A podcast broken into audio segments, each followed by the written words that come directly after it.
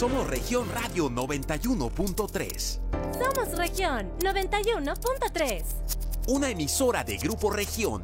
XHEIM FM. Transmitiendo con 25.000 watts de potencia desde Allende 202 Norte, piso 6, Colonia Centro. Desde Saltillo para todo Coahuila. Tu música suena en una región. Región Radio 91.3. Todo Coahuila, una región. Grupo Región.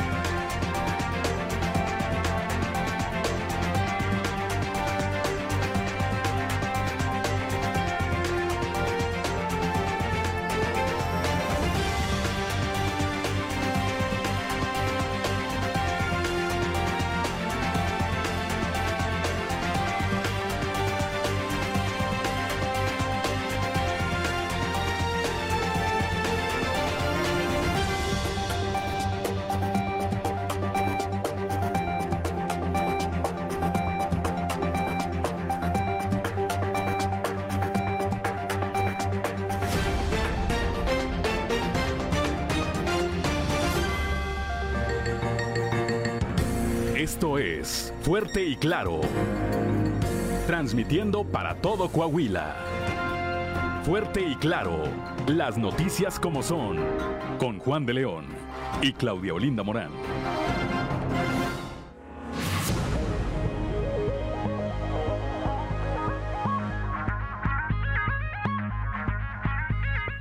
Son las 6 de la mañana, 6 de la mañana con 3 minutos. Muy buenos días.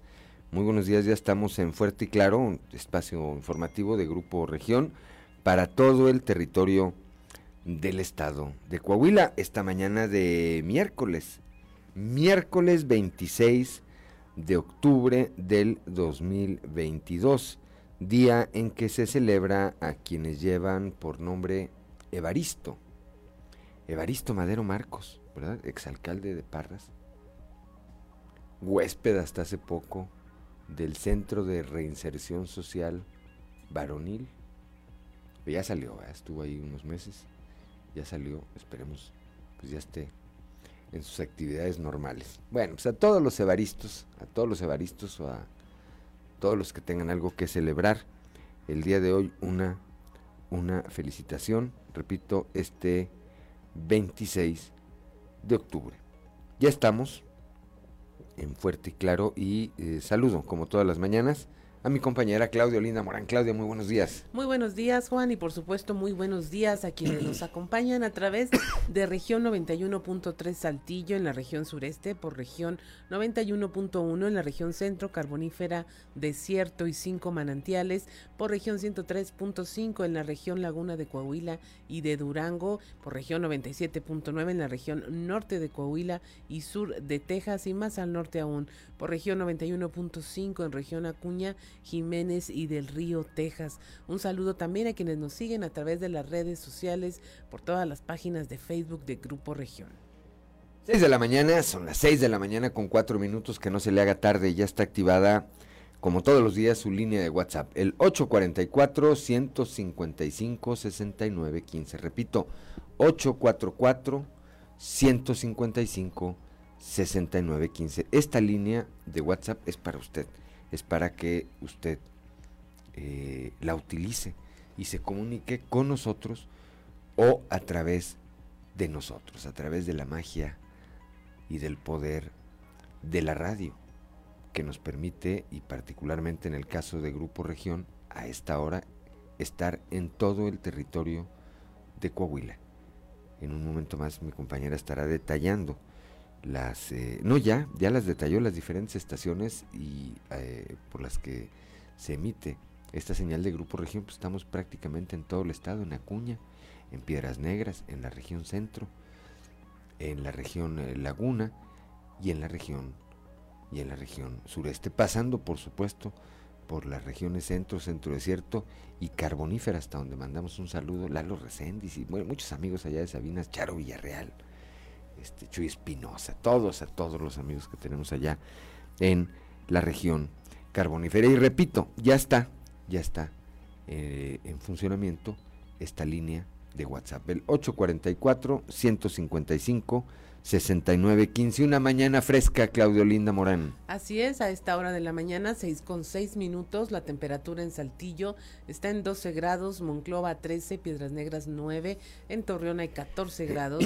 General Cepeda 11 grados, Arteaga 11, Ciudad Acuña 10, en Derramadero al sur de Saltillo hay 9 grados, Musquis 11, San Juan de Sabinas 10, San Buenaventura 13, Cuatro Ciénegas 13, Parras de la Fuente 13 grados también y Ramos Arispe 12 grados centígrados. Pero si quiere conocer a detalle el pronóstico del tiempo, vamos con Angélica Acosta. El pronóstico del tiempo con Angélica Acosta.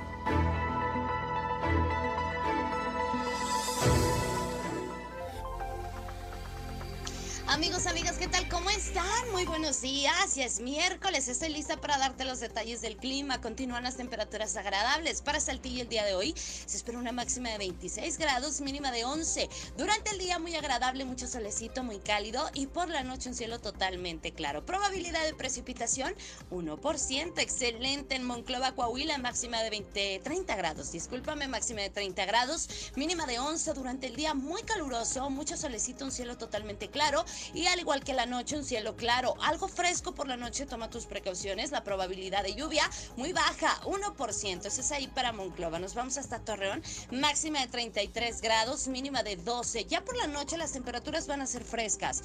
Hay que, hay que tomar precauciones. Durante el día ahí para Torreón, pues bueno, muy cálido, mucho solecito, un cielo claro. Por la noche parcialmente nubladito y bueno, la probabilidad de lluvia totalmente nula para Torreón. Excelente en Piedras Negras, también temperatura cálida, máxima de 30 grados mínima de 14 durante el día. Esperamos mucho solecito, un cielo claro, hay que aprovechar, hay que disfrutarlo. Y por la noche de igual manera un cielo totalmente claro. La probabilidad de precipitación, 2% ahí para Piedras Negras. Excelente, nos vamos ahora hasta Ciudad Acuña, máxima de 29 grados, mínima de 13, temperatura muy cálida. Eh, mucho solecito, por supuesto, por la noche un cielo claro. Y la probabilidad de precipitación, 2%. Excelente, nos vamos ahora hasta la Sultana del Norte. ¿Tienes vuelta para allá? Prepárate porque también vamos a tener solecito, también va a estar cálido, máxima de 30 grados, mínima de 12 para este miércoles. Durante el día, pues muy agradable, muy cálido, mucho sol y por la noche eh, se va a empezar a tornar nubladito. La probabilidad de precipitación, no te preocupes, es muy baja, 7%. Amigos, ahí están los detalles del clima. Que tenga usted un maravilloso miércoles. Nos escuchamos mañana. Buenos días.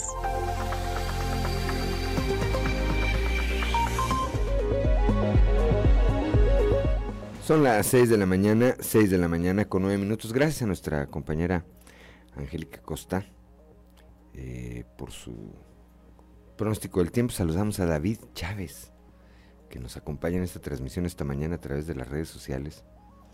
David Chávez, que no he tenido oportunidad de platicar personalmente con él, es un joven talento saltillense, tiene una voz privilegiada, privilegiada para como para hacer radio, como para ser este narrador deportivo. Pronto, pronto eh, esperamos tener comunicación con él, contacto ya directo con él y estaremos dándoles seguramente algunas sorpresas. También saludos a nuestro amigo Fernando Fuentes del Bosque, el ingeniero Fernando Fuentes del Bosque, que también de manera continua está atento a estos espacios informativos. 6 de la mañana, 6 de la mañana con 10 minutos. Vamos ahora con el padre Josué García y su cápsula Dios ama. Diócesis de Saltillo, presbítero Josué García. Dios ama. Bueno, pues resulta que para Santo Tomás no basta solamente con ser prudentes. Como es una virtud que depende de nuestro entendimiento, de nuestro razonamiento, es necesario que entren varias eh, situaciones a su alrededor para poder hacer la mejor elección o para poder ser auténticamente prudentes. Podemos decir en lenguaje coloquial que una persona prudente es una persona ubicada, es una persona que no juzga, es una persona que no se deja llevar por prejuicios tanto del pasado como del presente. Es una persona que cuando se enfrenta ante una situación negativa aprende a ponerse en los zapatos del otro. Sin duda alguna, una tarea difícil, pero no imposible. Sigamos el consejo de Santo Tomás de que la prudencia no basta solamente para tener una vida o para alcanzar un fin último, sino es necesaria para poder saber elegir los medios y alcanzar ese bien que nos hemos propuesto. Diócesis de Saltillo.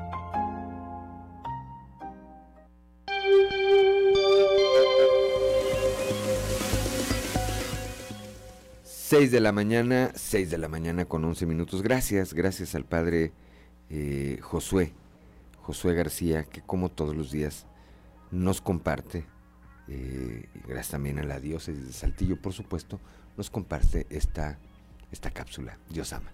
6 de la mañana con 11 minutos. Claudelina Morán. Así es, momento de que si usted nos sigue a través de la radio, vaya a nuestras redes sociales para compartirle este contenido. Sucedió en los videos más virales. Esto es Sucedió en los tres videos más virales del momento. Sucedió en Temixco, Morelos.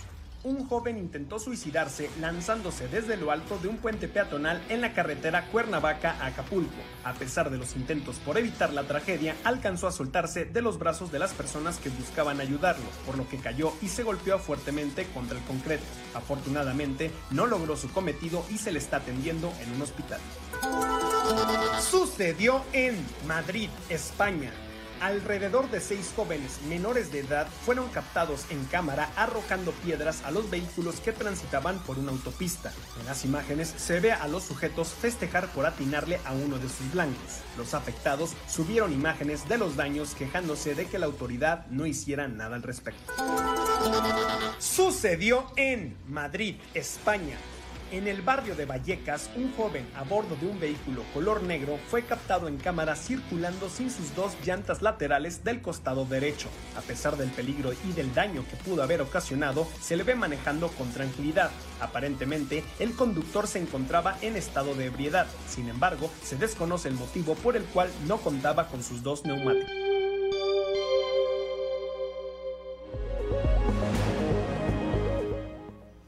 6 de la mañana, 6 de la mañana con 13 minutos. Vamos directamente a la información. El día de ayer se registró pues un nuevo intento de parte de civiles armados por entrar a territorio a territorio de Coahuila. Esto provocó un enfrentamiento cuyo saldo, de acuerdo a la comunicación que emitieron las autoridades, eh, hasta el día de ayer era el de un civil armado abatido y un policía herido. Néstor González tiene la información.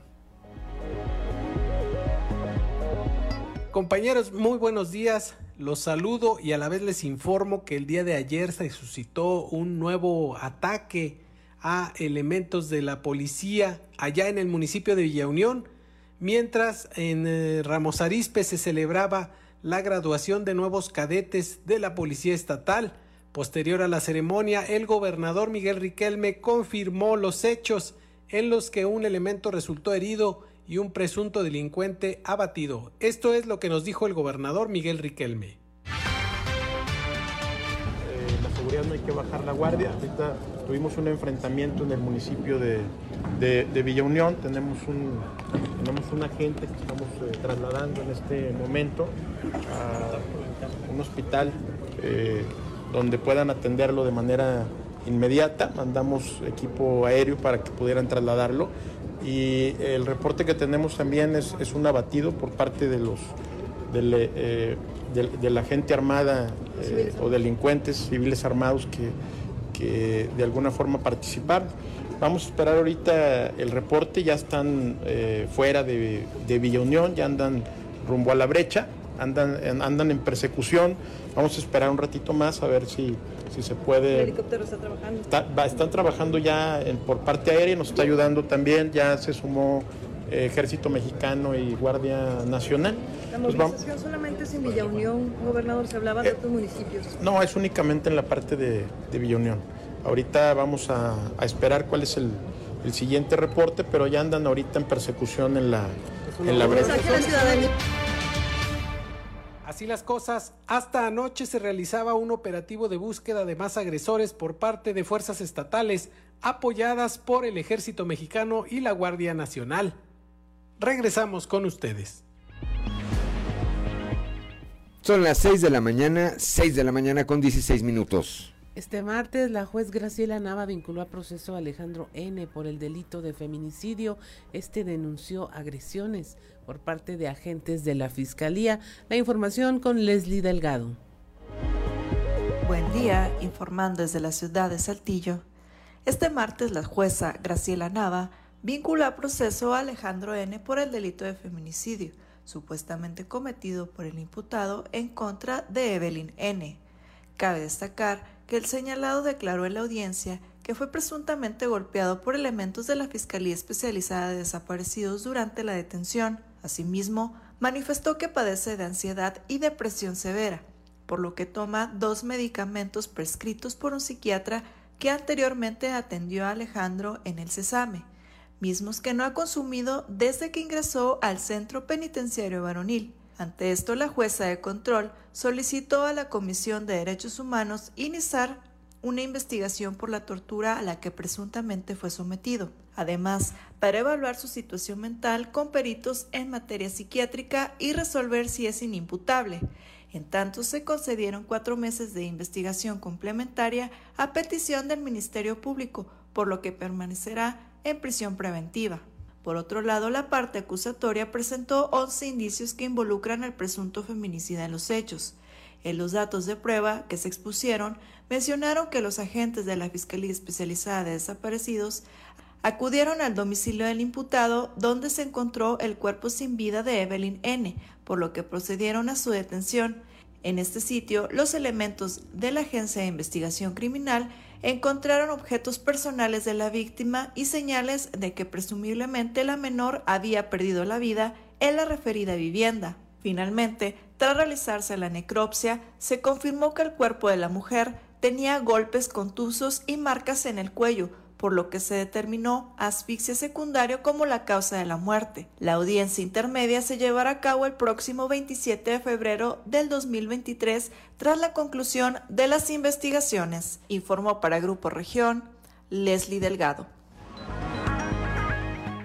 Son las 6 de la mañana, 6 de la mañana con 18 minutos. Vamos al norte del estado ahora con mi compañera Norma Ramírez. El de ayer fue asegurado un tráiler con más de 100 migrantes a bordo, que viajaban pues obviamente en eh, condiciones que atentan o atentaban contra su vida. Norma Ramírez tiene el reporte. Elementos de las diferentes corporaciones de seguridad de policía, acción y reacción de Coahuila, municipales de Allende y Nava y elementos de seguridad de la Defensa Nacional pararon el paso de un tráiler en cuyo interior de la caja había un total de 124 migrantes ilegales quienes buscaban llegar a esta frontera para cruzar hacia los Estados Unidos. El hallazgo se realizó en el kilómetro 53 de la carretera Allende en el punto de revisión de La Serena. Se trata de un tráiler blanco Freightliner sin razón social que en su caja trasladaba a los migrantes de varias nacionalidades, entre hombres, mujeres y niños. Tras el hecho llegó el personal del Instituto Nacional de Migración en varias unidades para trasladarlos a los migrantes a la delegación de la ciudad de Piedras Negras, donde resolverían su situación migratoria y posible deportación. Para Fuerte y Claro, desde Piedras Negras informó Norma Ramírez. Son las 6 de la mañana, 6 de la mañana con 20 minutos. Regresando del corte, le vamos a platicar, vamos a platicar con nuestro compañero Moisés Santiago Hernández. Una nueva tragedia allá en la región carbonífera el día de ayer, a causa pues de un derrumbe también murió otro, otra persona, otro hombre que se desempeñaba como minero. Una pausa y volvemos.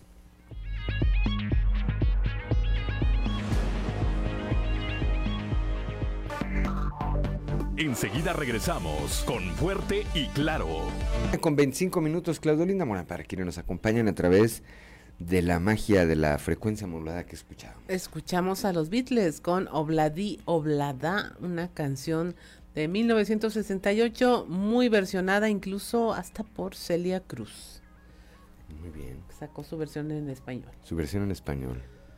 Muy bien, son las 6 de la mañana, 6 de la mañana con 25 minutos. Vamos rápidamente con Guadalupe Pérez, nuestra compañera allá en la región centro. El día de ayer, pues fue desalojada, eh, o desalojado más bien, eh, un terreno que estaba invadido ahí en el municipio de Frontera. Muy buenos días, saludos desde la región centro. La madrugada de ayer se cumplimentó una orden de desalojo, esto en el terreno de elegido Villa Frontera, el cual había sido tomado por cientos de personas alegando que tenían derecho sobre esta posesión. Sin embargo, las autoridades ya tomaron cartas en el asunto. El delegado de la Fiscalía aclara que solo se cumplimentó una orden judicial precisamente autorizada por un juez luego de que el propietario presentara pruebas y pidiera pues recuperar su terreno. La autoridad judicial eh, examina las actuaciones que tiene la gente del Ministerio Público, las valora y determina pues que es procedente acordar la solicitud de la persona que se había presentado. Eh, se toman las actuaciones necesarias, se otorga también la autorización judicial y es en base a esto en lo que se acude al terreno que ustedes ya saben, al inmueble que ustedes ya saben, y se aborda a las personas que estaban en el lugar. Eh, desde luego se les extiende una invitación para que puedan recoger sus pertenencias y puedan eh, pues despejar el terreno. Ocurrió así, ninguna persona fue detenida, no fue necesario el uso de la fuerza que igualmente estaba autorizado por la autoridad judicial. Todo se llevó en buenos términos. Intervienen los agrupamientos estatales. Las actuaciones pues, las encabeza un agente del Ministerio Público el, únicamente algunas corporaciones intervinieron, pues brindando la seguridad perimetral en el lugar. Y repito, pues todo se desarrolla eh, de manera pacífica. Saludos desde la región centro para Grupo Región Informa, Guadalupe Pérez. Son las 6 de la mañana, 6 de la mañana con 27 minutos. Es momento de presentarle nuestra portada del día de hoy del periódico Capital, un medio de grupo región, en donde nuestra nota principal es cómo las fuerzas de seguridad repelieron un nuevo ataque. Hay un policía estatal herido y un presunto delincuente abatido. Esto en el municipio de Villa Unión.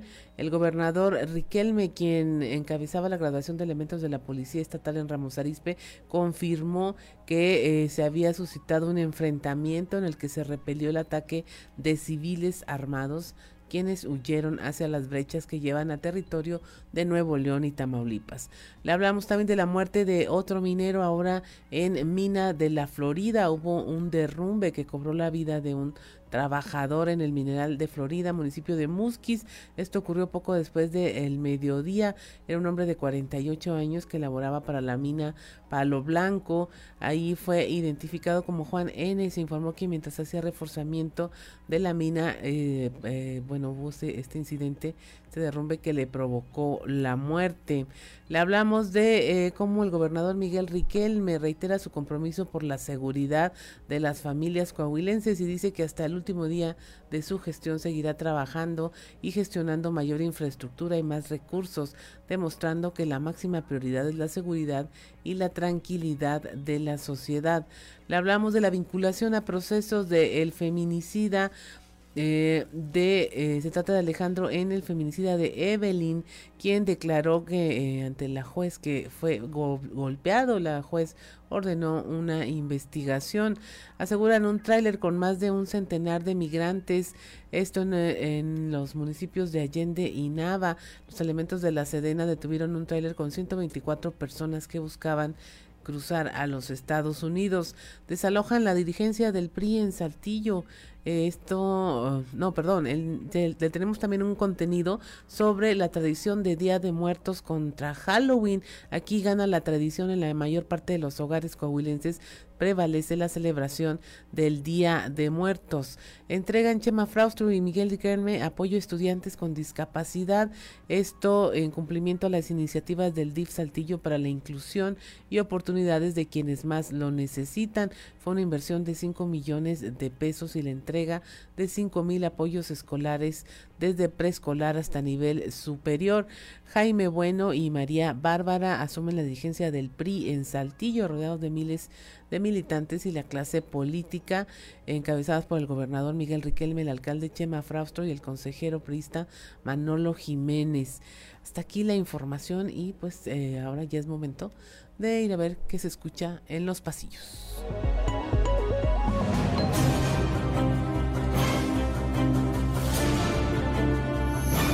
Y en el cartón de hoy, avances que nos muestra Manuel Bartlett, quien está hablando por teléfono mientras ve una enorme excavación en la que hay un letrero que dice, nos fuimos por falta de pago.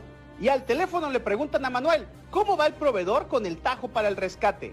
A lo que él responde, pues le avanzó muy rápido. En otra muestra del músculo que traen el tricolor rumbo al 2023, Jaime Bueno y María Bárbara Cepeda rindieron ayer protesta en un evento multitudinario como presidente y secretaria general del Comité Municipal en Saltillo. El evento, encabezado por los primeros priistas en el estado y en la capital, Miguel Riquelme y Chema Fraustro, mostró a Bueno y Cepeda como la fórmula ganadora del bastión zarapero. En el evento, por cierto, muy bien le fue en el aplausómetro al secretario de Inclusión y Desarrollo Social, Manolo Jiménez.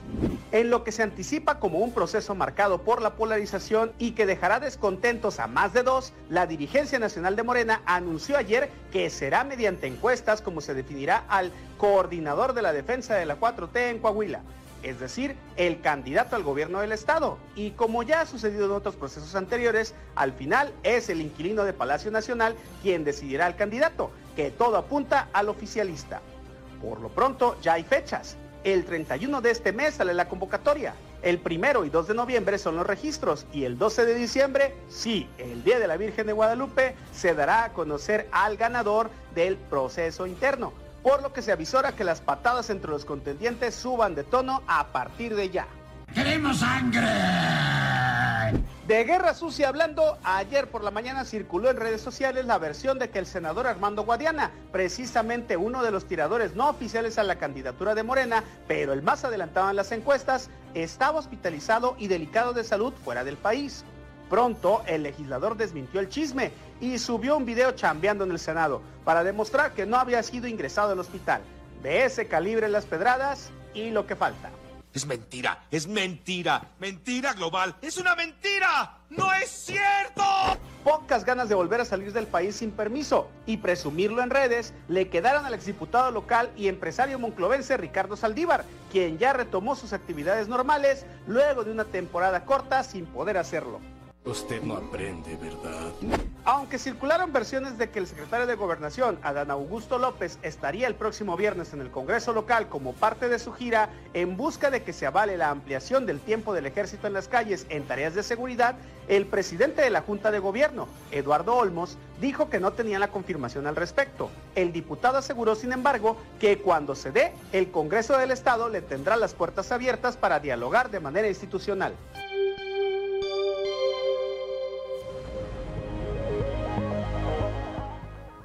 Son las 6 de la mañana, 6 de la mañana con 33 con 33 minutos. Ya saludamos a Felipe Wong, que eh, como lo hace de manera continua nos envía un saludo allá desde Palau.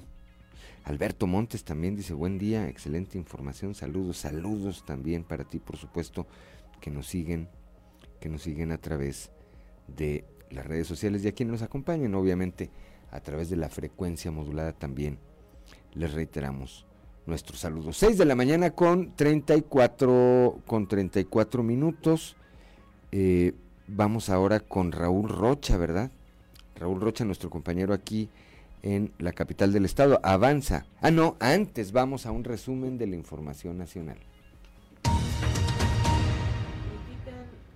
A organizaciones civiles tras eh, estar en contra de la militarización en México, luego de que las organizaciones de la sociedad civil expusieran los riesgos de la política de militarización en una sesión pública de la Comisión Interamericana de Derechos Humanos, Luz Elena Baños, representante del Estado mexicano, respondió que la estrategia de seguridad busca pacificar el país y que a diferencia de lo que sucedía en gobiernos anteriores, cuando las organizaciones guardaban silencio cómplice, ahora dijo no se violan derechos humanos y ninguna corporación militar comete actos de barbarie como torturas, masacres o ajusticiamientos.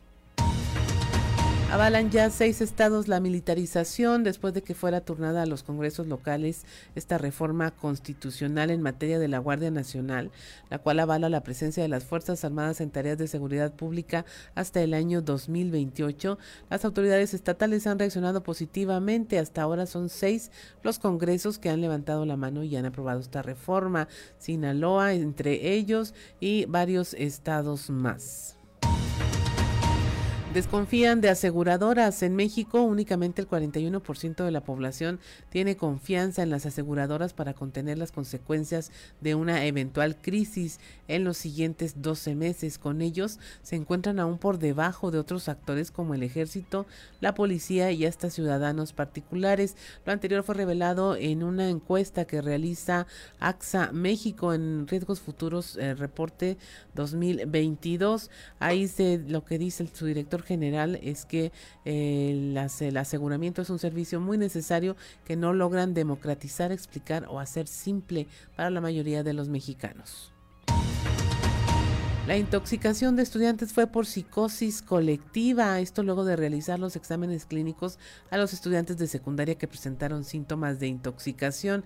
Las autoridades determinaron que no tenían rastros de haber consumido alguna droga o sustancia que ocasionara su malestar, por lo que concluyó que la presunta intoxicación masiva de estudiantes de la Secundaria Técnica 67 en Álamo, Veracruz, en realidad se trató de psicosis colectiva. Un comité de especialistas determinó que fue un trastorno psicogénico masivo lo que ocasionó esta situación. Dos menores de edad de 14 y 17 años murieron en un incendio de una casa habitación. Otra menor de 12 años y el abuelo de la familia lograron salir a tiempo y salvar sus vidas. Sería la acumulación de residuos de papel, cartón, madera y otros materiales a los que se dedica a recolectar la familia afectada la causa del probable incendio. Y finalmente, en Nuevo León, ante la proliferación de avistamientos de osos en zonas habitacionales del área metropolitana de Monterrey, la Secretaría del Medio Ambiente en el estado anunció la creación de un reglamento para proteger a los vecinos y a esta especie. Estos avistamientos que eh, se están incrementando, dicen, son atribuibles al mal manejo de los residuos domiciliarios, por lo que las autoridades estatales preparan un reglamento para actuar ante los avistamientos de osos y evitar que eh, vayan pues atraídos básicamente por la basura. Y hasta aquí la información nacional. 6 de la mañana con 38 minutos. Gracias, Claudelina Morán. Y ahora sí vamos rápidamente con Raúl Rocha, nuestro compañero aquí en la capital del Estado, que ayer eh, platicó con Eduardo Olmos, presidente de la Junta de Gobierno del Congreso local, y quien señala que esta iniciativa para que Coahuila cuente con gobiernos de coalición avanza, también avanza, también avanza esta eh, iniciativa o esta reforma, esta adecuación a la ley para ampliar la presencia del ejército en las calles en tareas de seguridad. Raúl, muy buenos días. Buenos días compañeros, información para hoy. Tanto la iniciativa de gobiernos de coalición como la extensión del plazo de la presencia del ejército en las calles son temas de alta importancia en el Congreso del Estado y ambos caminan con preferencia mayoritaria para que sean aprobadas, dijo el presidente de la Junta de Gobierno, Eduardo Olmos.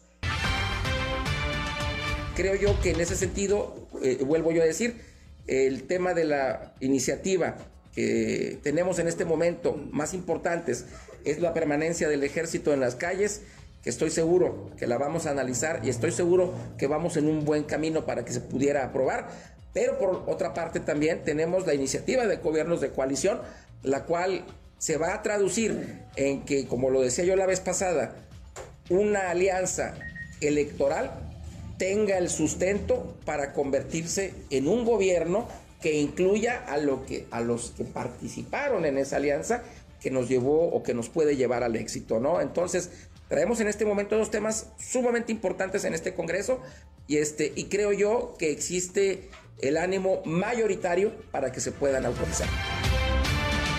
Esta es la información para el día de hoy. Buen día. Son las 6 de la mañana, 6 de la mañana con 40 minutos. Gracias a nuestro compañero Raúl Rocha. No he sabido, yo, bueno, yo no estuve el lunes, pero martes, ayer y miércoles hoy, no he sabido de don Joel Roberto Garza Padilla. Esperemos que esté bien. Al rato de todas maneras le va a mandar un inbox. Esperemos que esté bien, por supuesto. Todos los días nos obsequia una frase. Pero, además todos los días nos saludamos con él. Esperemos, repito, que esté bien, que ande atareado en otras eh, cuestiones, lo que le haya impedido estar en comunicación con nosotros. Le enviamos un saludo. Un saludo don Joel Roberto Garza Padilla, allá está el municipio de Frontera. Son las 6 de la mañana con 40 minutos. Regresando del corte, vamos a platicar con el licenciado Alfonso Yáñez Arrioles, director, él es director de la Facultad de Jurisprudencia de la Universidad Autónoma de Coahuila y recientemente rindió su segundo informe de actividades. Una pausa y volvemos. Las 6 de la mañana, 6 de la mañana con 45 minutos. Rápidamente, Claudelina Morán, para que nos acompañen a través de la frecuencia modulada que escuchábamos. Escuchamos a los Beatles con Love Me Do, una canción de 1962. 1962. Bien, 6 de la mañana con 46 minutos, como lo anunciamos antes del corte, y le aprecio mucho que nos tome esta comunicación esta mañana al licenciado Alfonso Yáñez Arreola. Él es director de la Facultad de Jurisprudencia de la Universidad Autónoma de Coahuila y recientemente rindió su segundo informe de actividades al frente de esta institución. Licenciado Yáñez, gracias, eh, repito, nueva cuenta por tomarnos esta comunicación y platíquenos eh, cómo llega, cómo llega eh, la Facultad de Jurisprudencia a este segundo año de su gestión al frente de ella. Buenos días Juan, saludos a Claudia también a sus radioescuchas de, del Grupo Región. Y bueno, fuerte y claro, y en esta sección de la tempranera, pues decirles que, que la Facultad de Jurisprudencia a dos años de, del inicio de la nueva administración llega con una nueva realidad, con nuevas oportunidades, con una nueva posición que prácticamente es retomar la, la posición original que tenía, una institución de referencia y líder en la comunidad jurídica, con el, con el claustro docente más sólido, con un procedimiento de aprendizaje empírico y, donde los docentes mm, van y exponen en, en, la cátedra toda su experiencia, su experiencia del servicio público, desde la administración de, de justicia, desde la academia, desde el tema de litigio, desde el servicio libre de la profesión y bueno, eh, estamos nosotros, la comunidad académica de la Facultad de Jurisprudencia de la Universidad Autónoma de Coahuila, muy orgullosos de, lo que ha sucedido en, los últimos dos años. Me gustaría, si me permite, Juan, platicarte que, el plan de, acción se divide en cuatro ejes rectores. El primero, evidentemente, que es el, el de calidad académica. Y estamos muy contentos porque la última generación que graduó justo hace dos meses pues ya tiene personas trabajando no solamente en la Ciudad de México, sino en la Suprema Corte de Justicia de la Nación, en el Congreso de la Unión, ya hay personas laborando que recién acaban de, graduar de la Facultad de Jurisprudencia. Y esto se debe a que esta generación obtuvo una doble titulación, además de, el trámite de, de licenciados en Derechos, tienen una certificación por parte de EGEL Ceneval Plus, una certificadora nacional, y esto se debe al, tema de, los resultados académicos que, tuvieron. Ellos, eh, en la media nacional, todos los, egresados de, educación superior tienen un, un 51% de, de satisfacción. Nuestra universidad se encuentra por encima con un 59% de satisfacción pero con mucho orgullo informó Juan que los resultados nacionales colocaron a la facultad con un con un resultado de satisfacción del 96.4% de los egresados. Prácticamente ellos salen con el sello de, de garantía. También en, en calidad académica, ellos eh, eh, tienen, además de esa doble titulación, la posibilidad de, de haber saldado una deuda histórica. No me refiero únicamente a los egresados, sino a la comunidad académica, porque este año estamos eh, saldando esa deuda histórica con la región centro de Coahuila, con la extensión de la Facultad de Jurisprudencia en Monclova, con nuevas ofertas de alta calidad académica y no solamente en licenciatura, sino también en posgrado. Los posgrados de jurisprudencia se ofrecen en forma presencial con los mismos docentes que además son de otras universidades en Monclova, a través de los convenios de colaboración con, con la FECA y en, alianza con las instituciones de, de la región centro también. Pues yo creo que el tema y el eje académico está eh, cubierto. Hemos incrementado en dos años un 75% de la matrícula en licenciatura, en oferta académica y en posgrado más del 100%. Estamos muy contentos con, con el tema académico. Vemos también, y eh, bueno, eso es notorio y los resultados, eh, licenciado ahí están a la vista, pero hemos visto también una un relanzamiento, una reactivación de la facultad en otras eh, áreas, eh, además de la academia, los deportes, los eventos culturales, su presencia en eh, eventos que, que se llevan a cabo en la ciudad. ¿Qué tan, ¿Qué tan complejo ha sido ir llevando la facultad de jurisprudencia a estar en relación con toda la comunidad? Bueno, el, el eje de, de vinculación que precisamente menciona, donde se promueve la, la, la participación eh, con la sociedad, recordemos que la, que la facultad está amparada por la universidad pública y que por ende tenemos un, una obligación, retribuir a la sociedad el producto de nuestra tarea universitaria. El- en el eje de, vinculación yo creo que, que la mayor aportación que hemos tenido ha sido la clínica jurídica social, Juris Orienta, donde cada, cada sábado último del mes los docentes, acompañados de instituciones y evidentemente de nuestros, de nuestros estudiantes, ofrecemos asesoría jurídica legal a la sociedad. Abrimos las puertas literalmente de- del Boulevard Venustiano Carranza y empezamos a, a ofrecer asesoría jurídica.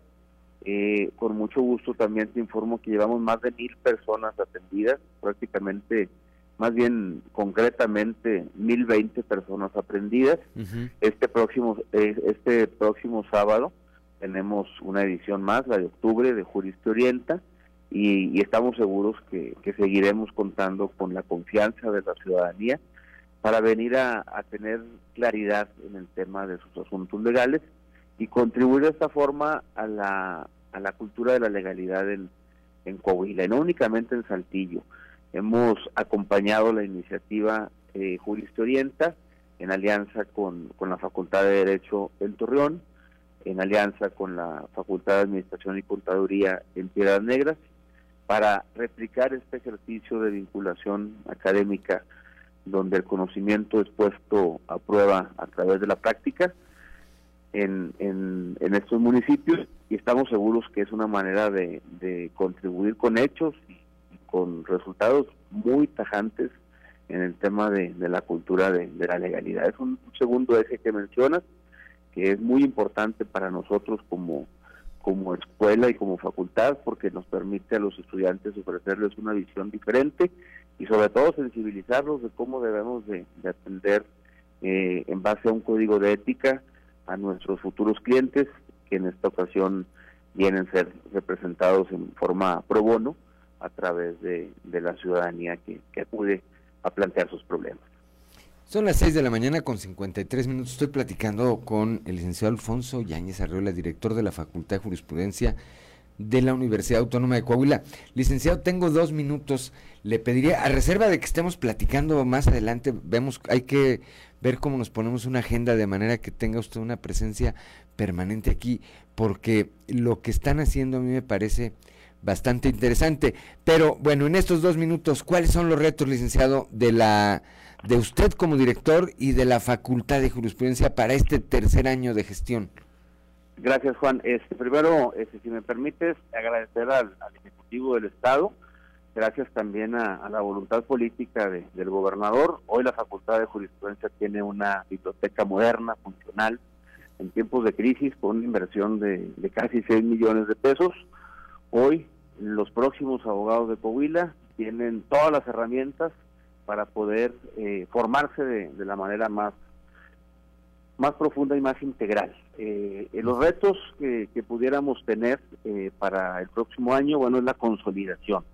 me gustaría referir el tema que estamos impulsando con la con el posgrado, con la actualización, con las nuevas modalidades de educación continua, en alianza con Monclova, en alianza con, con los con los convenios que tenemos vigentes con empresas y con las instituciones de la región centro. Hasta este momento llevamos ocho diplomados en esta administración de alta especialidad, componentes internacionales, componentes de otras universidades de México y también componentes de la Facultad de Jurisprudencia. Es un solo ponente por diplomado. Entonces el, el reto para, para el tercer año, bueno, será impulsar con mucha decisión y determinación una agenda de consolidación en lo más importante que tiene la facultad, la formación de las y los abogados que vendrán a resolver los problemas de la comunidad en breve y que en este momento nosotros tenemos la oportunidad de poder acompañarlos en, en ese en ese ejercicio académico de formación.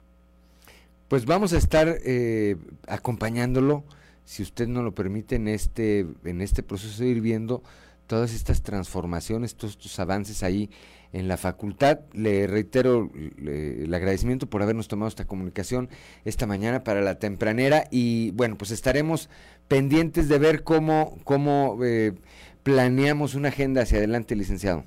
Cuenten con ello, Juan. Un, saludo a, ti y a Claudia. Y por recordarle a tus radioescuchas que, que este sábado es sábado de Jurídico Orienta.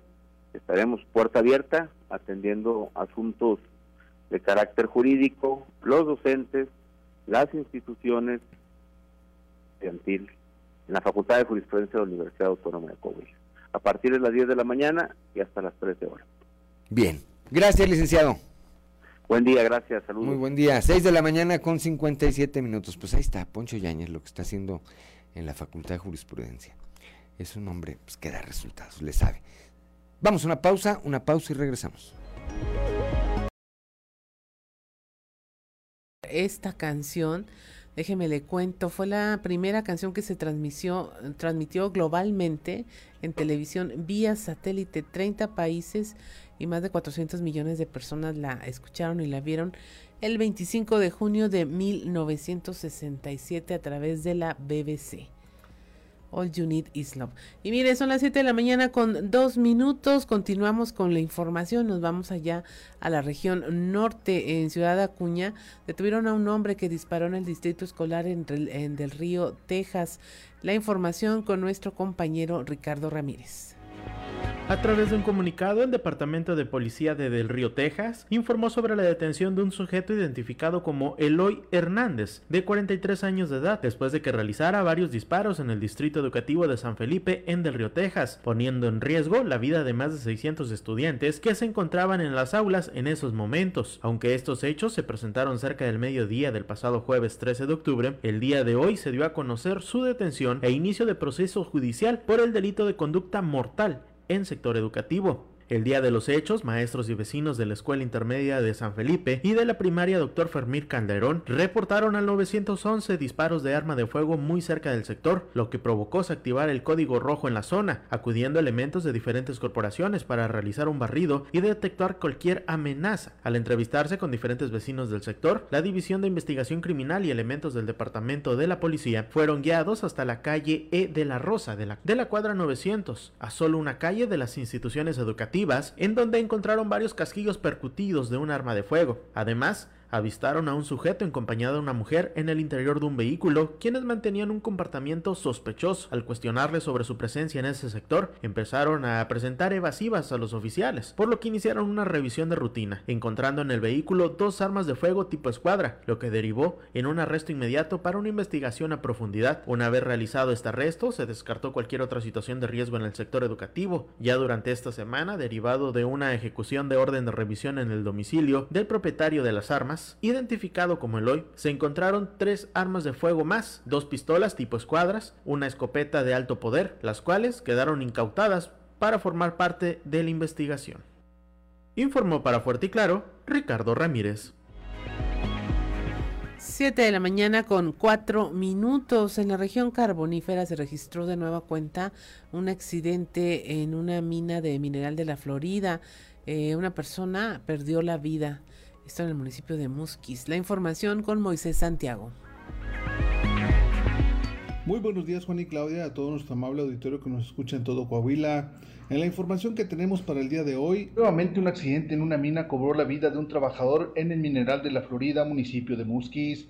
Poco después del mediodía de este martes se registró un caído, según informaron los propios trabajadores de la mina. Se trata de un hombre de 48 años de edad que laboraba para mina Palo Blanco, que se ubica entre los minerales de la Florida y Escondida, municipio de Musquis. El desafortunado minero fue identificado como Juan N. y según se informó mientras hacía reforzamiento de la mina le provocó la muerte. Según el reporte, el trabajador fue trasladado a un hospital privado de Sabinas, pero ya no contaba con signos vitales, puesto que al ser aplastado por una roca le ocasionó fractura de cráneo cuando trabajaba en una de las galerías de la mina subterránea. Según la información del desarrollo minero, es compañía minera Díaz S.A.D.C.B. y el representante jurídico es Jesús Díaz Díaz, el accidente suscitó cerca de la 1.30 de la tarde. Desde la región carbonífera, para Grupo Región Informa, Moisés Santiago. 7 de la mañana con 5 minutos. Allá en el norte también la Secretaría de Salud invitó a vacunarse contra la influenza durante este mes de octubre. Estas eh, cepas de cientos de virus transmisores de la influenza pueden provocar cuadros respiratorios agudos, advierten las autoridades sanitarias. Laura Estrada con la información. ¿Qué tal amigos de Fuerte y Claro? Los saluda Laura Estrada desde Ciudad Acuña para informarles que para protegerse contra los cientos de virus procedentes de cepas transmisoras de influenza que pueden provocar cuadros respiratorios agudos, el epidemiólogo del Hospital General de Acuña, José Arturo Campos Quiñones, exhortó a la población a acudir durante el mes de octubre a vacunarse, lo que ayudará a mantener los niveles infecciosos sin incidencia, ya que recordó que los dos últimos meses no se han presentado casos positivos de COVID ni de influenza influenza. Ahora viene combinada esta vacuna para protegerte de, de, las cepas más importantes que están circulando. Esta vacuna se actualiza y se prepara por los laboratorios cada año para cubrir contra las especies o las cepas, perdón, más, más virulentas o, o con mayor eh, tendencia a causar efectos pandémicos y obviamente incrementar la mortalidad. No quiere decir que si te vacunas ya no te va a dar un resfriado, ya no te va a dar un, cuadro gripal. Eso puede seguirse presentando porque hay muchos cientos de virus que te pueden ocasionar cuadro respiratorio agudo. Informó para Fuerte y Claro Laura Estrada. 7 de la mañana con 7 minutos. Allá en la región Laguna esperan más de 1.500 asistentes a la mega reliquia al Cristo Rey. Esto el próximo 18 de noviembre. La información con Víctor Barrón. De Grupo Región? Muy buenos días en temas de la comarca lagunera. Programada para el próximo 18 de noviembre, la mega reliquia en honor a Cristo Rey, organizada por Canirac Laguna, Diócesis de Torreón y distintas universidades, tendrá una asistencia aproximada de 1.500 fieles que se darán cita al santuario del Cristo de las Noas. Así lo comentó el presidente de la Cámara Restaurantera, Guillermo Martínez Ávila, a quien vamos a escuchar en honor al San Judas Tadeo y que ahora el año pasado se cambió a los festejos del Cristo Rey, como bien lo mencionas, y este año también así será, será para el día viernes 18 de noviembre en donde se llevará a cabo, obviamente, ahí en las instalaciones de, del Cristo Rey, Cristo de las Noas, y donde vamos a llevar a cabo ya va a ser nuestra séptima edición. La verdad que es algo que también ya ha venido agarrando, pues como, como bien lo es, una tradición en la comarca lagunera y bueno, como lo es la tradición, las tradicionales reliquias, ¿no? Entonces, aquí participan este, universidades, participan varios equipos de las universidades, pero también el año pasado hicimos una modalidad diferente en donde incluimos e invitamos a tres ejidos y creo que también eso le da pues un le da su toque porque al final de cuentas creo que las cocineras en los ejidos tienen un toque muy original que va muy de la mano con lo que es la tradicional reliquia de Conoce. Esto es todo en la información. Desde La Laguna reportó Víctor Barrón. Un saludo a todo Coahuila.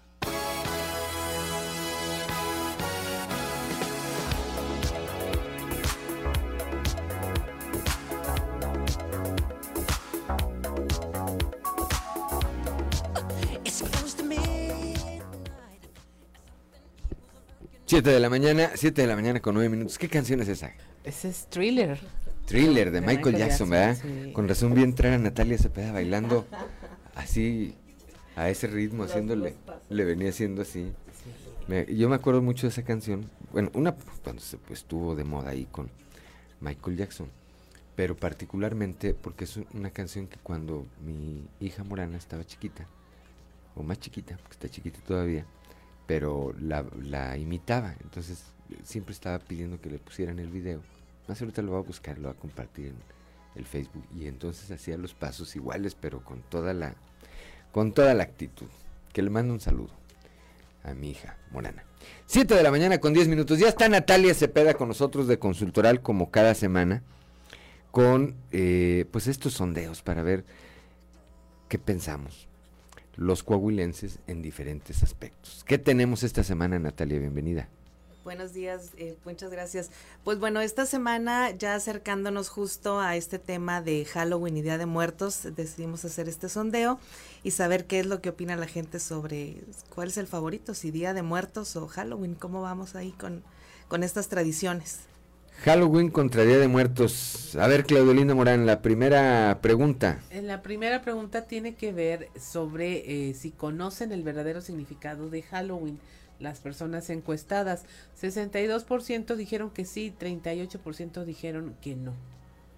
Es decir, que muchos están familiarizados con que es una tradición celta, que la noche de brujas, que el fin de la cosecha, que el día de todos los santos, es los significados que tienen y aparentemente sí se conocen de qué se trata el Halloween. Un 62% sí y un 38% no. La siguiente, Natalia Cepeda. En su familia festejan Halloween o Día de Muertos y aquí el 95% fue que los coahuilenses festejan el Día de Muertos y solo el 5% Halloween. El Halloween. nos dejaron esta, este sondeo. Y bueno, va relacionado obviamente a la región a donde se hizo eh, el sondeo, ¿no? En la, vamos, en la región norte, Acuña, Piedras Negras, pues bueno, todavía ellos sí tienen un poquito más arraigado, vamos a decir, esta tradición de festejar Halloween, pues por la cercanía con la frontera. Con la frontera, ¿verdad? evidentemente. Y aquí me parece que una parte de la población, los niños, pues creo que más que el Día de Muertos, yo no dudo que en sus casas pongan un altar o algo, pero sí hay una buena cantidad de niños que salen el, eh, en, en la noche a pedir dulces, que es es una este, expresión del Halloween. ¿verdad? Así es, y lo vimos, por ejemplo, también en este sondeo con las madres de familia, sobre todo, que nos respondieron, el seguir esta tradición, sobre todo cuando sus hijos acuden a colegios particulares, donde tienen educación bilingüe, y esta tradición, que aunque no es... Eh, norteamericana, pues bueno, 100% norteamericana, eh, lo, lo, toman y lo trabajan ahí en clase y hacen el festejo o los disfraces, entonces también va más por ese lado, el colegio particular que, que acostumbra a usar esa, ese festejo. La siguiente, Claudelinda Morán. Eh, para los que festejan Halloween, ¿utilizan disfraz alusivo al día? 42% dijeron que no, pero 58% dijeron que sí lo utilizan. Sí se disfraza. Aunque fuera sencillo, pero nos dijeron que sí. Digo, a lo mejor uno solamente pintarse la cara o algún disfraz sencillo, pero que sí, sí lo hacen. Estaban vacilando a Marcelo Ebrard, que recientemente subió una foto del eh, de como de Catrín, no sé si sea la expresión correcta, no, Sí. no de Catrina, obviamente, sino de Catrín. Y decían que parecía más bien oso panda, por como había quedado, como que no lo, como que le tocó un mal maquillista. ¿Verdad? Debe ser. Le tocó un mal maquillista. O un mal lienzo también, no toda la culpa es del maquillista. Dulce o truco, Sí. dice eh, Ricardo Guzmán, dulce o truco, ¿eh? Sí. O turruco, dice, más bien, dice el meme, dulce o turruco. No, no, pues no, o sea, si no está, ahí no está, ahí no está bueno el, ahí no está bueno el tema, pero sí, sí hay mucha gente que aprovecha para hacer una fiesta de disfraces o si se reúnen bajo cualquier circunstancia, como dices tú, desde quienes eh, llevan disfraces muy elaborados hasta quienes pues con un, un- un- una pintada de ojeras y, Sí. y ya más o menos dice que, que la anduvo librando. Son las 7 de la mañana con 14 minutos. Estamos platicando con Natalia Cepeda, Cepeda de Consultoral acerca de este sondeo sobre lo que eh, pensamos los coahuilenses en relación al Halloween o al Día de Muertos. La siguiente, Claudelina Morán. Ahí, bueno, para los que festejan Día de Muertos, acostumbran colocar el altar. Y el 93% dice que sí, la amplia mayoría, 7% dice que no. Si los, bueno, las instituciones públicas, Sí. las es- es- escuelas, es un ejercicio las escuelas, ¿verdad? Así es. Partidos políticos hemos visto donde ponen altares muy altar bonito de en las casas, Sí. ¿Verdad? Y en otras vemos afuera, ya ahorita incluso, este figuras o pues cómo se llama esos inflables Decoración. Adornos, adornos, Sí, decoración. Alusiva. Sí. sí Pues es que está interesante disfrazarse, es un juego, es muy lúdico y bueno, ya si quieres combinar toda la tradición, pues disfrazate de Catrina o de Catrina. Pues sí, también. ¿no? Como por ejemplo sucedió con la película del 007 cuando la grabaron en, en México, que realizaron esta tradición, ellos lo, lo dijeron así, la tradición en México de Día de Muertos, y luego ya ese desfile se quedó.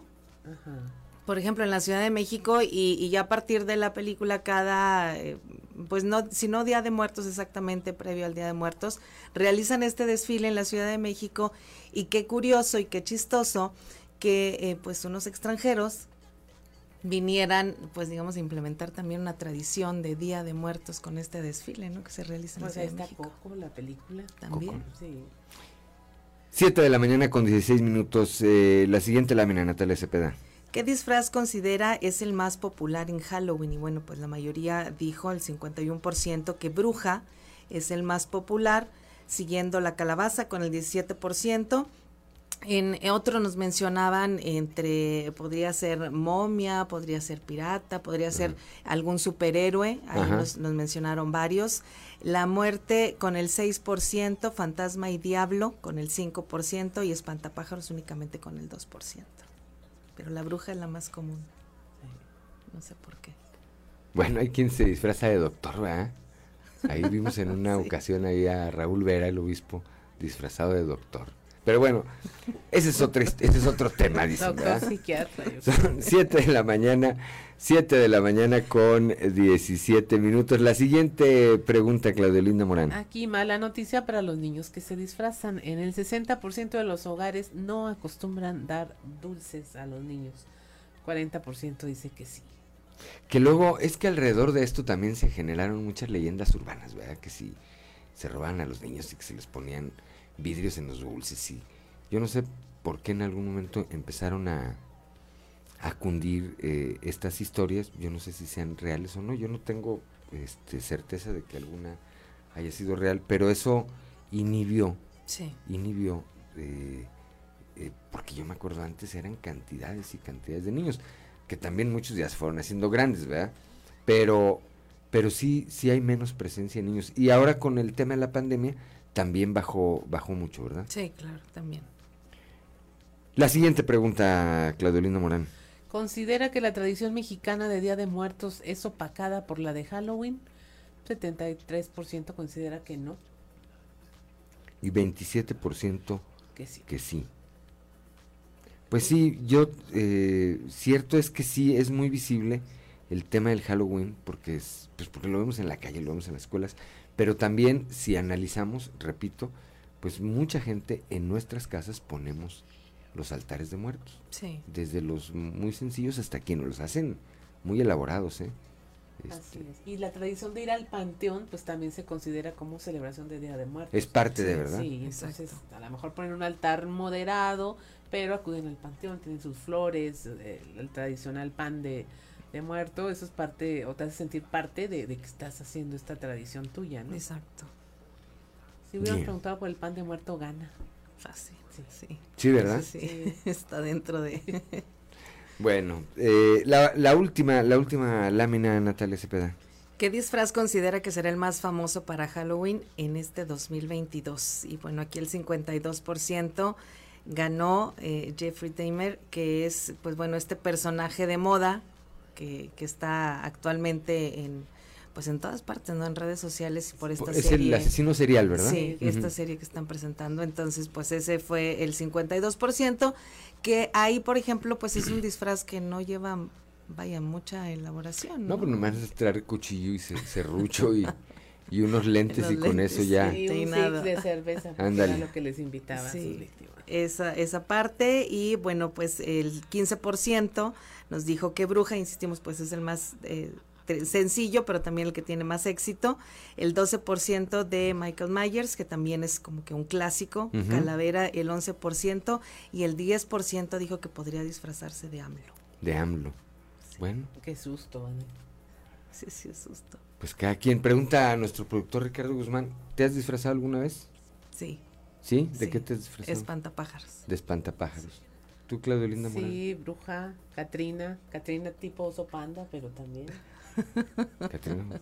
Así al estilo Marcelo Ebrard. Sí, este, y bruja, ese es el más común y, y ese me salía muy bien, sí salían corriendo los hijos. ¿Tú, Ricardo Guzmán? ¿De Chucky? Ah, ¿Ricardo López? De Drácula. Allá, acá atrás, Cristian Rodríguez y Osiel Reyes, manifiéstense a través del chat si se han disfrazado y de qué se han disfrazado. A ver, ahorita aquí. Y que Juan de León, ¿de qué se ha disfrazado? No, fíjense que a mí nunca, ahora sí que, pues de Juan de León, que ya es suficiente para espantar. No, nunca, nunca ¿No? me llamó la Mira, te quitamos la chaqueta. Ah, de Catrina una vez, sí, cierto, con mi hija en, la- en, la- en las motos.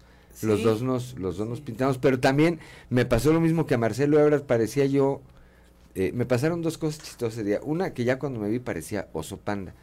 Y dos, que platicando, cuando estábamos platicando ahí con un grupo de gentes que, que nos hicieron favor de, pues, tomar una nota para una entrevista, este, pensaron que era mi nieta, no mi hija. Y entonces me dijeron, oye, y le preguntaron a, a mi hija, oye, ¿y, y qué tan divertido salir a la moto con tu abuelito? Y se enojó mucho, dijo, no es mi abuelito, es mi papá. Estaba muy enojada. Cristian Rodríguez de Power Ranger dice, y Osiel Reyes, del luchador, De luchador por la vida. del cavernario. Bueno, pues esta es, esta es eh, parte de la tradición que estamos ya a punto de, Sí. de vivir. No se pierda, por cierto, en unos días más, las calaveras de Grupo Región. Las calaveras de Grupo Región. Aquí, este, habrá que estar, habrá que estar atentos. Que eso va incluido también, ¿no? En la tradición de, Día de Muertos. Una, a realizar calaveras, pues también es parte de Sí. esta tradición que hacemos. Bueno, pues, ha- habrá que estar atentos. Natalia Cepeda, como siempre. Muchas gracias. Muchas gracias. Claudelinda Morán, gracias por esta, este, particularmente este, este seguimiento esta, a esta eh, encuesta. Son las 7 de la mañana con 22 minutos. Vamos volando a un corte y regresamos.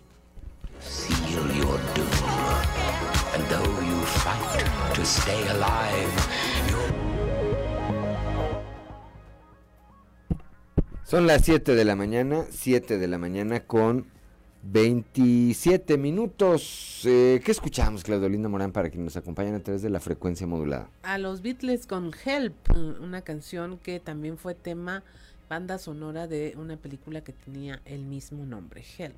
Help. Ayuda, auxilio. Muy bien.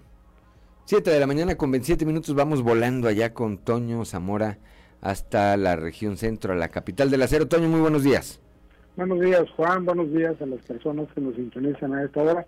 Y, y a propósito de esa película, Help, eh, ahí, te das cuenta de que un minuto es muy largo. Te ponen uno, dos, y cuando van a los, los 20 segundos ya sientes que es demasiado tiempo. ¿no? Ahí aprendes lo que es el tie- la, pues en realidad lo que es el tiempo, válgame la redundancia. Eh, hoy primero le tocó, primero fueron los priistas eh, que su consejo político estatal aprobaron realizar la coalición con otras fuerzas políticas para la- la- los comicios del próximo año. Hoy toca el turno al Partido de Acción Nacional eh, Juan de, de Coahuila, que se reunirá en el Comité Municipal de Frontera, no sé por qué en Frontera y no en Monclova, donde un grupo pudiente de militantes eh, disertarán, so- disertarán sobre el mismo tema. Eh, están indicando con nuestra causa la ciudadanía, si hay de otra. Y los panelistas iniciarán a eso de las seis de la tarde de, de este día con Melissa Maldonado, presidenta del directivo estatal, Gerardo Aguado, secretario general, eh, Mario Dávila, presidente municipal de, de, de Monclova, Guillermo Anaya, eh, que ha sido todo, la, la licenciada Esther Quintana, de todos mis, mis respetos, Chuy de León, otro que ha sido todo, Marcelo Torres Cofiño y, y Alfredo Paredes. Entonces, pues yo creo que esto ya, ya nos da un claro eh, camino, pues, para decir que efectivamente se va a dar la alianza entre PRI, PAN y por supuesto el PRD para los comicios del próximo año. Y, y bueno, pues este, los panelistas que estarán hoy en Ciudad Frontera vienen a sensibilizar a, aquellos eh, blanquiazules que, que todavía no aceptan la idea de, competir este, a favor o competir en, el mismo camino eh, con el Partido Revolucionario Institucional, Juan. Sí, hay señales ya muy claras de que esta alianza se va a dar porque se va a dar. Eso es, eh, me parece que ya lo podemos dar por un hecho. Eh, está por una ruta este tipo de ejercicios como los que llevan a cabo eh, los que lleva a cabo el PAN el día de hoy, las declaraciones mismas de personajes pues influyentes al interior del PAN, la presencia, por ejemplo, hace un par de días en el informe del eh, diputado federal Jericó Abramo, ahí estaba Carlos Horta Canales, es destacado panista aquí de la región sureste. El hecho de que en el Congreso esté avanzando hacia una aprobación esta iniciativa que llevó el PAN para que Coahuila pueda tener gobiernos de coalición. Pues creo que creo que la ruta, la ruta es eh, muy clara y, y pues eh, muy muy muy fácil de anticipar, Toño. Así es. Eh, para terminar, Juan, yo creo que la presencia del gobernador de, de Miguel de Kelme, en el informe de- del diputado federal eh, Jericó Abramo, pues engalanó el evento y la asistencia de Manolo Jiménez Salinas es una prueba fehaciente de que las cosas entre ambos van viento en popa y que están jugando para, para el mismo lado y yo creo que eso debe de, de hacer sentir a los países que las cosas pues van bien. Se llama Sana Sana Colita de Rana. Sí, la verdad, y, y- y a mí me quedó así muy claro el bueno, lo que dijo Jericó, ya para terminar así, que hoy tenemos una Cámara de Diputados muy comprometida, pero no nos alcanzan los votos para mover, por ejemplo, el presupuesto. Tenemos que tener ingenio, debate, propuestas y objetivos. Y yo creo que aunque tengas eh, eh, esos, eh, estas cosas, pero que tengas ingenio, que tengas debate, que tengas propuestas, pues no eres mayoría y en la mayoría pues es la que gana ¿no? Pues sí, las para eso son las mayorías también, Así habrá es. que decirlo. Gracias, Toño Zamora, como siempre. hasta mañana Hasta mañana son las 7 de la mañana con 32 minutos. Continuamos con la información. A más tardar el 12 de diciembre designará Morena candidato a la gubernatura. Esto lo dio a conocer la dirigencia de este partido. Aquí la información. enfocarnos en Coahuila. Entonces ya con esto, eh, pues arrancamos el proceso en Coahuila.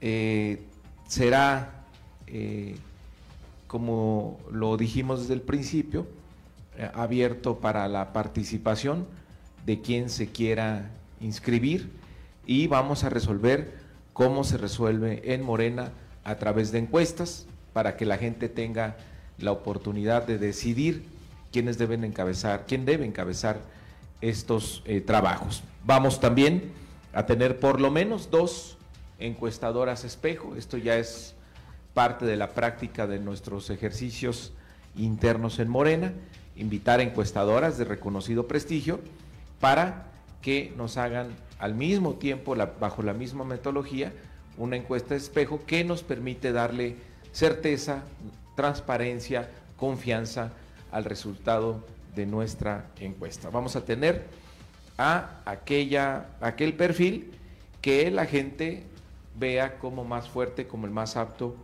para eh, iniciar los trabajos de la transformación en el estado de Coahuila.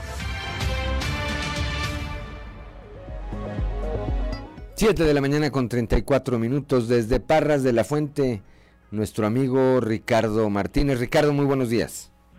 ¿Qué tal, Juan León? ¿Cómo están? Muy buenos días. Saludando a toda eh, la gente que nos sigue pues, en esta mañana a través del Grupo Región, eh, pues con información de lo que pasa en de la Fuente. Te comento eh, que ayer cerca de las 8.30 de la mañana, este martes cerca de las 8.30 de la mañana, se registró un accidente de nueva en esta carretera, la carretera Saltillo-Torreón, donde Arturo Galicia Severiano eh, circulaba a bordo de un tráiler en color rojo con dirección de poniente a oriente al llegar a lo que es a la altura de lo que es el chaparral del chaparral cerca del el kilómetro 158 no se percata que estaba por ahí otra pesada unidad, otro otro tráiler, pero estaba estacionado ya que había eh, presentado una, una falla mecánica, estaba en la zona de acotamiento y pues llega y se impacta eh, con este con este tráiler.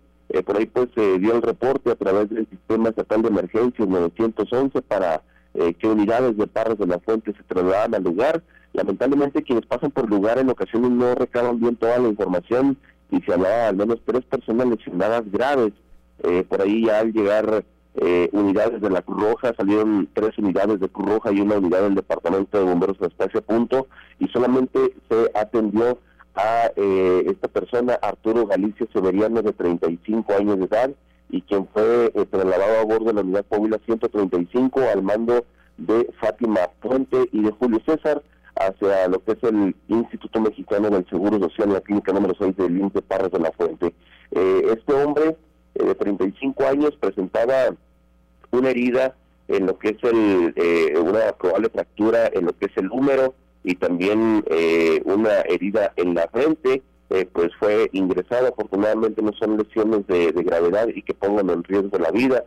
también por ahí acuden elementos de la Guardia Nacional y por ahí con la coordinación también de personal del grupo de emergencias de Parras Radio Club, quienes brindaron por ahí la atención. Y también importante comentarte la coordinación que existe en estos momentos por parte de las diferentes corporaciones para el traslado de algunos pacientes, inclusive ahí con el apoyo de unidades de seguridad pública para poderles abrir el paso a las unidades en su arribo a Parras de la Fuente.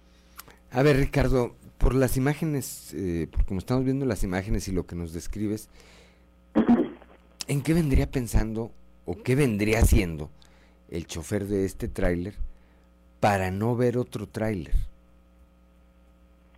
Pues sí, sí desconocemos. Eh, lo más seguro es que pudo haber estado eh, distraído en, el dispositivo móvil. Eh, esta, esta carretera en, en, todo lo que es el tramo de la carretera Saltillo-Torreón, sobre todo en este punto es un tramo en, en línea recta, no hay no hay curvas desde Paila hasta lo que es la, la cuchilla, no hay curvas prácticamente. Entonces sí vendría muy muy distraído esta, esta persona y pues imagínate si hubiera sido un, un vehículo compacto en donde estuviera por ahí alguna familia, la, la situación hubiera sido obviamente eh, devastante para, para la familia, pero pues te digo, este fue el, el, el saldo de un tráiler contra otro tráiler, pero pues sin duda alguna sí hay que tener mucha mucha precaución al momento de, conducir un, un, un vehículo, no ir, no ir distraído, sobre todo en un, en un segundo a veces nos va la vida, eh, Juan. Sí, pero además me parece que esto eh, pone de nueva cuenta al descubierto las condiciones en que, y no lo hacen por gusto evidentemente, ¿verdad? Pero las condiciones en que trabajan quienes conducen este tipo de unidades con jornadas muy largas, con muy pocas horas de descanso, ¿verdad? Este, pues que los llevan, eh, eh, ahora sí que lo menos es que venía distraído, como dices tú, mejor venía dormitando, algo, algo, algo muy grave tiene que estar pasando para que no veas un tráiler.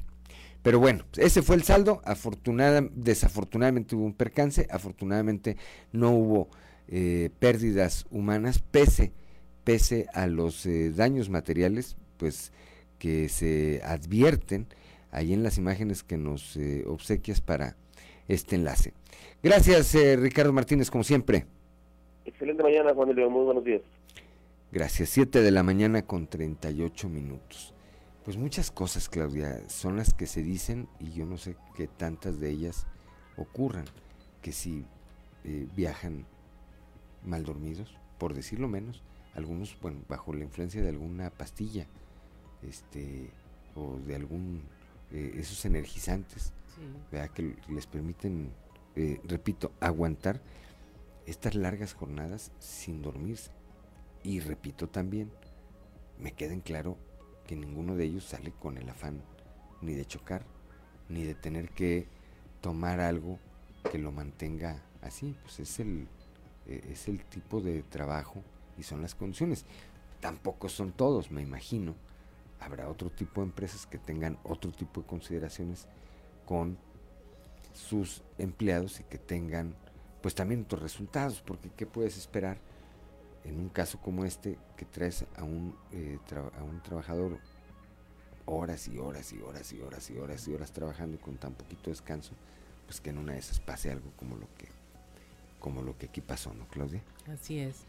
Lamentable los accidentes y sobre todo que sea todo un sistema el que sostiene que esté en este tipo de omisiones, pues ya que sean como lo normal, ¿no?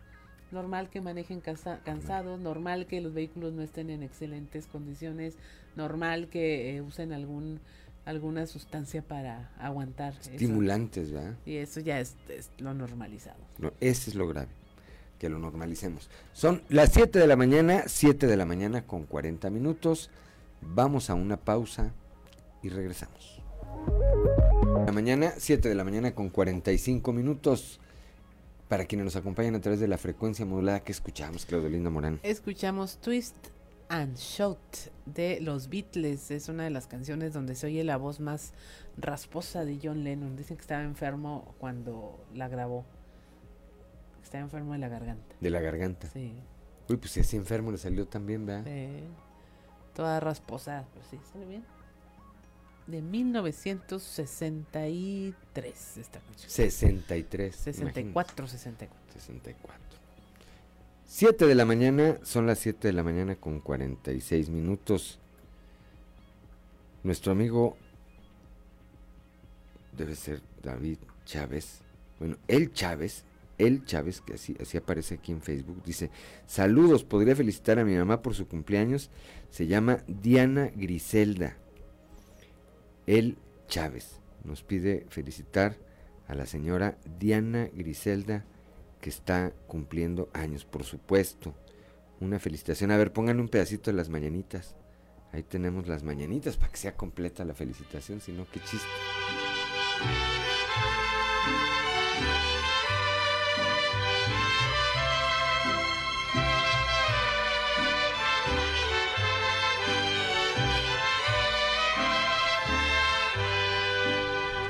Estas son las mañanitas.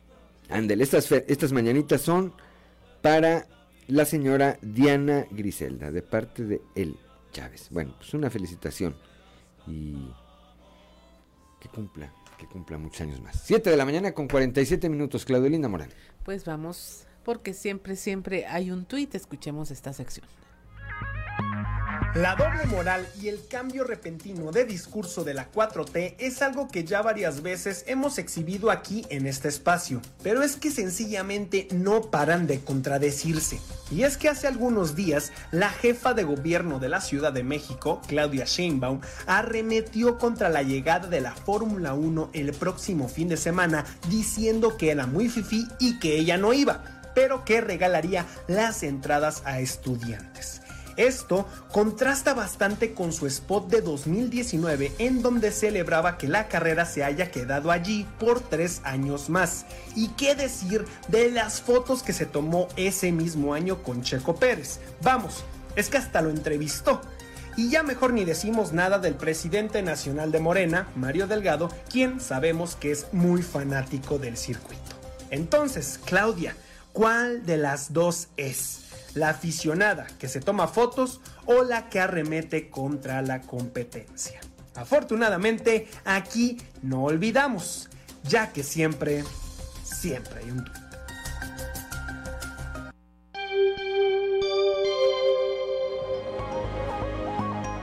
Son las 7 de la mañana, 7 de la mañana con 49 minutos, hasta el último día de mi gestión, dijo ayer el gobernador Miguel Riquelme, seguiré trabajando y gestionando mayor infraestructura y más recursos, demostrando que nuestra máxima prioridad es la seguridad y la tranquilidad de nuestra sociedad.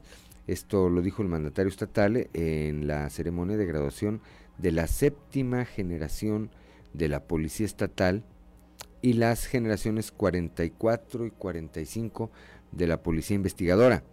Ustedes, les dijo eh, a los policías, se integran en un proceso permanente para garantizar una policía confiable, profesional y altamente preparada. En este evento, eh, Riquelme Solís inauguró además el edificio de dormitorios de la Universidad de Ciencias de la Seguridad, los cuales con una inversión de 8.7 millones de pesos están totalmente equipados y tienen eh, capacidad para la preparación de 100 cadetes más. El alcalde José María Fraustro Siller y el gobernador Miguel Riquelme entregaron 263 apoyos escolares a estudiantes con discapacidad, esto en cumplimiento a, las iniciativas del DIF Saltillo para la inclusión y oportunidades de quienes más lo necesitan. Con una inversión de 5 millones de pesos, el gobierno municipal entregará de manera general 5 mil apoyos escolares desde preescolar hasta el nivel superior. De estos 5 mil se recibieron 263 solicitudes de alumnado con algún tipo de discapacidad, mismas que se atendieron al 100%. Son las 7 eh, de la mañana, 7 de la mañana con 50 minutos. Vamos al mundo de los deportes con Noé Santoyo. Resumen Estadio con Noé Santoyo.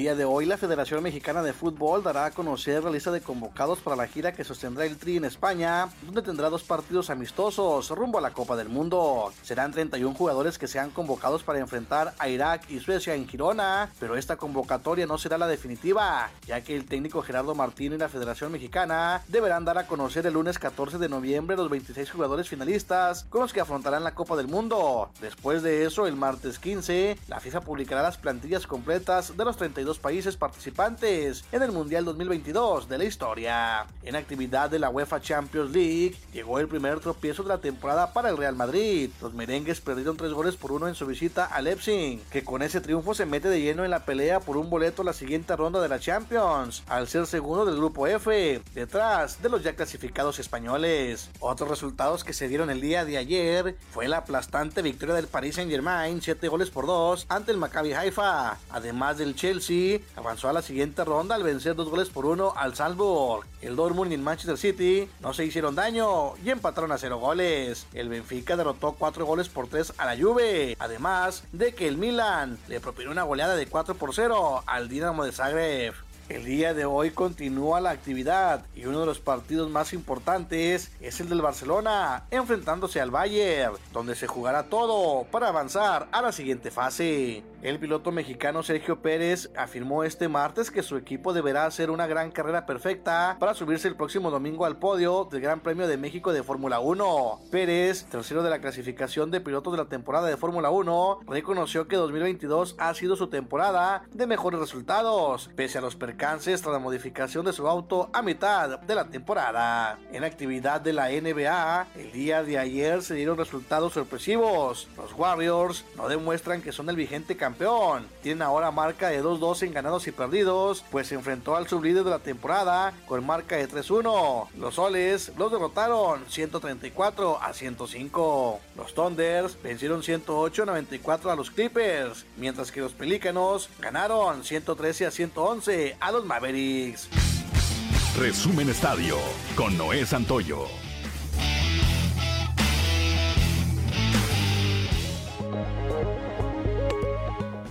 Son las 7 de la mañana, 7 de la mañana con 53 minutos. Pues ya eh, prácticamente estamos, eh, estamos por eh, despedirnos. Esta mañana ya, mañana ya de miércoles. Miércoles 26, ¿verdad Claudia? Miércoles 26 de, De octubre. octubre. ahí le vamos a pedir a Ricardo López otras mañanitas, porque hoy, hoy este... Bueno, va- vamos a ir primero a las mañanitas.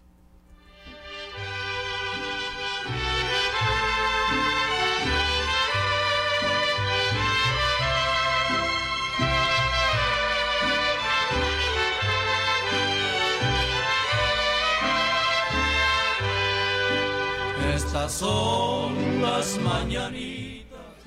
7 de la mañana, 7 de la mañana con 54 minutos. Bueno, pues esas mañanitas son para mi hijo Aarón Andrés de León López, que hoy llega a sus primeros 18 años de edad. Hoy llega a su mayoría de edad. Aarón Andrés, 18 años ya. En un suspiro se van. En un suspiro. Ya es todo un hombrecito, un muchachito, muchachote, que además ya está más alto que su mamá, está más alto que yo, que su hermano, y que, muchos de los eh, jóvenes que son de su generación, que son sus amigos, está mucho, muy alto. Bueno, pues llega, llega a estos primeros 18 años, te deseo que te la estés pasando bien, más al rato seguramente nos vamos a ver, sabes lo que te quiero, lo que te admiro, es mi clon, es mi clon. A todos, a todos, a todos. eh, obviamente con todos hay una identificación, pero con Aarón pues también hay una de manera muy especial. Pásatela bien, hijo. Seguramente vas escuchándome. Hoy vemos cómo nos organizamos para celebrarte. Bueno, pues nos vamos, nos vamos esta mañana, repito, de miércoles 26 de octubre. Gracias por el favor de su, de su atención. Gracias como siempre a Ricardo Guzmán en la producción, a Ricardo López en los controles, a Ociel Reyes y Cristian Rodríguez, Cristian Rodríguez y Ociel Reyes que siempre están atentos y que hacen posible la transmisión de este espacio a través de las redes sociales, a Claudia Olinda Morán, por supuesto, gracias como siempre por su eh, acompañamiento, por su equilibrio, por eh, su este colaboración, por este equilibrio, repito, es que, que, que importante siempre tener el punto de vista de la mujer para prácticamente todo. Pero sobre todo gracias a usted, que nos distingue con el favor de su atención. Lo esperamos el día de mañana a partir de las 6 y hasta las 8 de la mañana aquí en Fuerte y Claro, un espacio informativo de Grupo Región mm, bajo la dirección general de David Aguillón Rosales. Yo soy Juan de León y le deseo que tenga usted de verdad el mejor de los días.